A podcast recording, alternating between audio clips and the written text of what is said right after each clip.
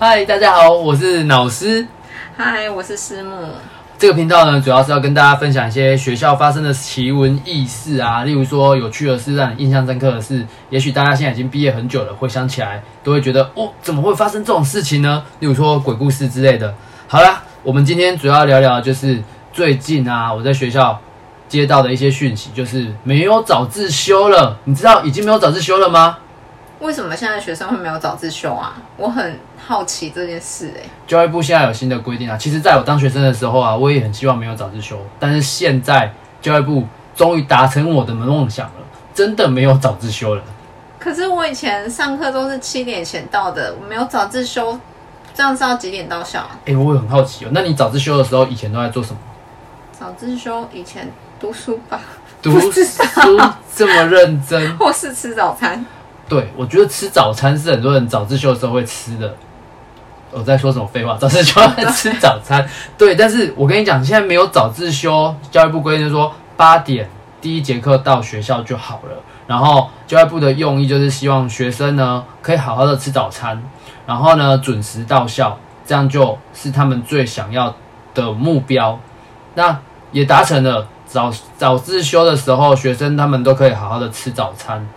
然后呢，就会发生一个问题，第一节课很多人会迟到。可是不是为了要准时到校，所以才不要早自修吗？是啊，但是 你知道吗？就是事实跟实际状况都是还是有些落差。这是德政啊。是啊，我也这样觉得。而且哦，我跟你讲，他我们现在学校附近的早餐店生意之好啊，真的是造福了学校附近的早餐店。就是促进经济发展，对，这是他另外一个可能意想不到的吧？那其实我高中的时候常吃的早餐，还有你高中时候常吃的早餐，你有没有印象最深刻？你们学校附近好吃的早餐？我们学校对面有一间叫做吐司吐司，应该现在就是超级有名，讲出来大家也知道我是哪一间学校的早餐店。然后就是我以前都会点那个薯泥 cheese 蛋饼，然后就是。超级大份，而且超好吃。然后我就会，因为早餐也吃不完，就会一路吃到中午。就是早餐，你把早餐当两餐吃，直接早午餐这样子？没办法，那时候食量还小小的，所以就是早餐早餐吃完，然后吃不完的东西，然后就会放到中午，然后再跟中午的午餐一起吃。所以中午午餐就很大一份。所以我记得你好像不太爱吃薯泥。对，但是因为那时候同学就是都会吃，然后你就觉得同学都推荐的，那你自己不吃好像跟人家不一样，所以我就会硬把它吃完，吃到快要吐，还是会把它吃掉。这么省？那你有看过那你觉得最夸张吃过的早餐吗？我曾经有觉得我有一个同学吃的早餐，我很荒，我觉得他很荒谬，他。在我们学校对面的一间叫做什么水饺社馒头的地方，然后买了大概有一个手掌大的那个馒头，然后是无糖馒头。我第一次吃的时候，大概吃三口，我就整个已经作呕，然后就胃酸涌出来。然后后来他就跟我讲，等下那个店家名称可能我们要把它逼掉。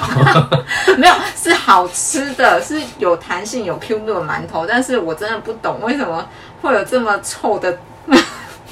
只是好吃又臭，我个人的味觉对对我来说有点臭，但是它的口感是不错的，嗯，对，也是很受欢迎，而且重点是。因那个同学说，因为它很便宜，它的豆浆才五块钱。那时候我们那个年代，现在不知道。然后馒头一个好像也才十块，是多少？也就是一个早餐可能二十块就可以解决的，就是非常对学生来说非常的划算。嗯嗯。而且我也可以吃到中午，因为我真的早餐吃不完。来，我们学校附近哦，我真的推一间叫做小不点的，但是它好像被迫迁离地我们学校附近的。我跟大家推荐一下，它那个是。哎，我们很多毕业校友回来都会在想要回味的是薯饼蛋饼，而且那个薯饼蛋饼不能够沾任何的酱，只要跟他说我要加很多的胡椒，这样就很好吃了。很多的胡椒。对，要很多的胡椒。薯饼蛋饼。那它的蛋饼皮是？它蛋饼皮是酥脆的那一种。那很可以。我觉得那个真的蛮好吃的。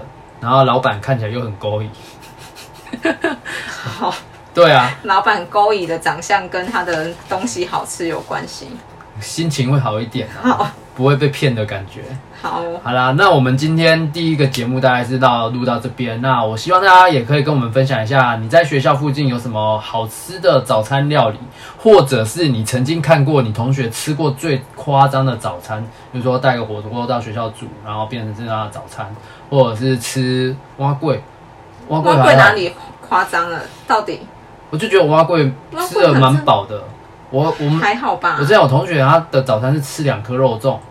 然后就是整个肉粽压在那个，你知道早餐店就会弄一个纸盒装起来，蛮合理的。我一开始以为什么，你知道吗？我说，哎，你今天早餐吃 V 哥哦？他说不是，这是肉粽，因为把肉粽压扁了，放下去也是 V 哥，那就变成 V 哥的样子啊。是啊，对啊，你有看过或者是吃过？你觉得印象最深刻？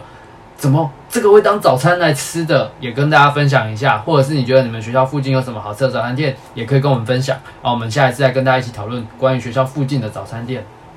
好哦，好，那我们今天就到这边，拜拜，拜拜。